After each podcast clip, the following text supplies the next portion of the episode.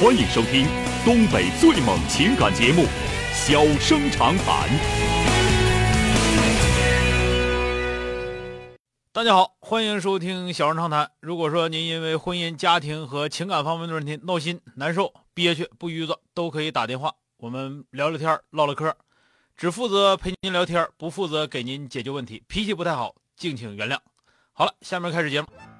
人间情话，小生长谈，欢迎拨打本栏目热线零四三幺八五八幺五幺幺幺八五八幺五九九九八五八幺五幺九九。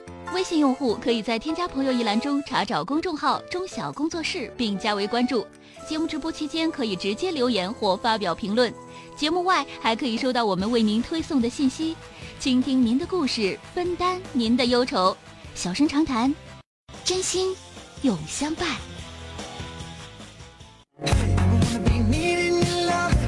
打进三个幺的这位女士，喂，你好。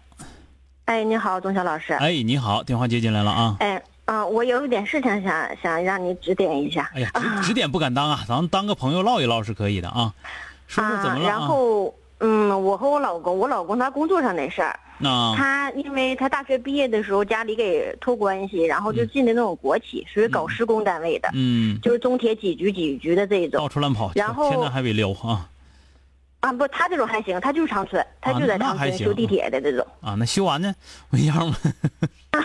没，他那他们他们公司就是在长春的，不往外地跑。啊，那还行。然后，啊，他这公司是，然后从早上到晚上都上班，然后嗯就每周能回家两趟，然后嗯基本上都冬天休息，平时就一天休息都没有。啊，他就不咋喜欢他现在的工作，嗯，就老吵着要自己出来干。嗯我是一直鼓励他，我说你在单位好好干，然后就马上再做了几年以后，升值空间也有。嗯然后好不容易托关系找进去的，嗯他呢就觉得好像自己这种，那个付出和收获不成正比。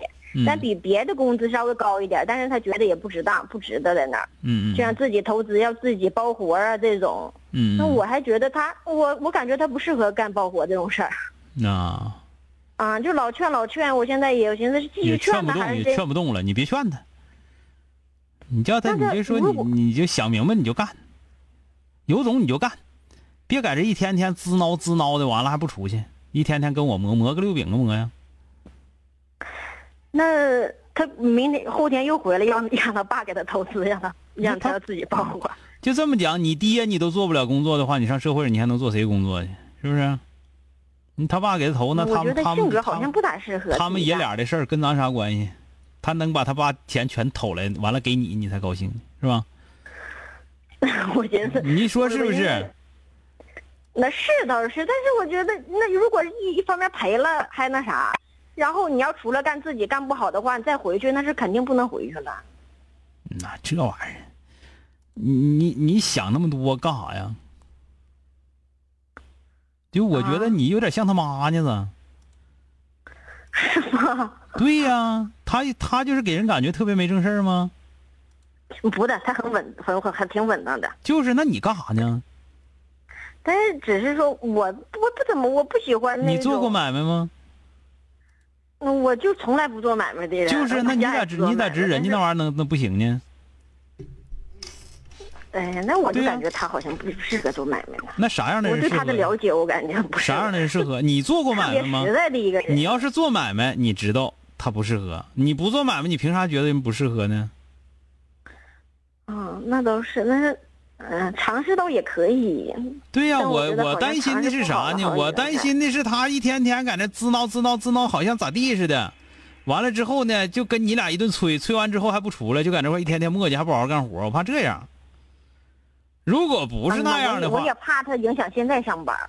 我如果说单位都知道他要自己出来还不好。如果要不是那样的话，那他二十多岁儿那他自己想干啥干啥呗，对吧？啊，你想你想想是不是？嗯，再者说，首先来说，如果说你没有给他一个更好的出路，然后你成天挡着他，你这何苦的呢？我嫁寒嫁寒穿衣吃饭，我该把表达的态度表达到了之后，我到时候吃不上饭，我肯定找你。我不管你是做买卖，你还是还是干啥，是吧？嗯，他我吃饭的话，我压力肯定会很大呀。这是好歹我们正常维持都挺好的嘛，反正也死小康生也活蹭不那就蹭不着，也不指望大富大贵啥的。好不到哪儿去啊。所以说，你现在面临的一个问题就是说的，你的眼界，你在制约着别人，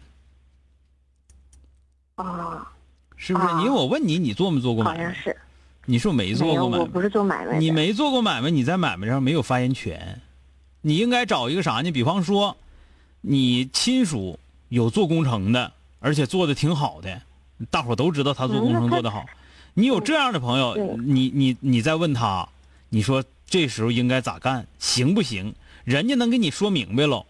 你说不明白，你记住没有？你说永远说的都是，就像小马过河似的，是吧？你就是那只小松鼠。嗯，哎呀，那河老深了，下去就没脖儿，是吧？你你说是不是？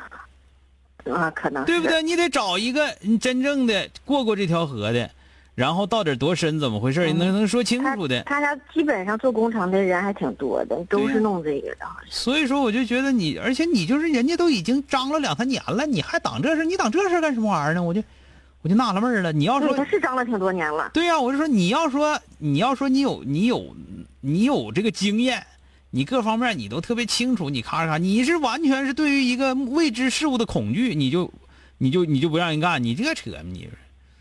而且对于人家来说，人你又不是干工程的，人家是干工程的，到底咋地？人家是业内人士，对吧？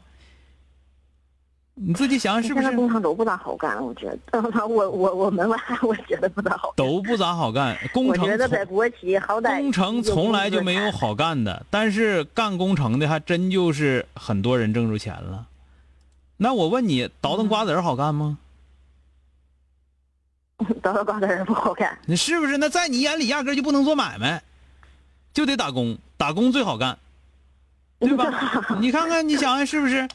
所以说我不是说 赞成他做生意，但是我现在我现在需要跟你俩琢磨明白，你的格局正在制约着人家的选择，这是不对的，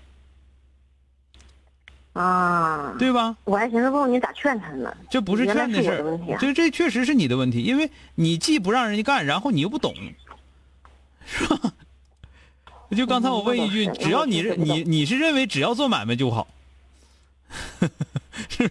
哎，只要打工就好吧，压力也挺大的。那能行吗？对吧？好了，嗯，那行，那一旦。一旦干好了呢？一旦干好了，那家伙，哎呀，行了，哎呀妈，多了不说了我一定让他干 好。不是我就是我就。是，不是说一定让他干，而是要我说刚才我讲的那很重要，就是你得找一个真正做工程做的明白的、挺高兴的啊。比方说做政府工程的，做这个地产开发的，或者做修路的这方面的，人家做的都挺好的。你这样的老大哥，或者说人这样的这样的人，你问问人家说这玩意儿现在你的想法行不行，对不对？这是正经的啊。好了，再见。那行今天就到这儿，明天接整。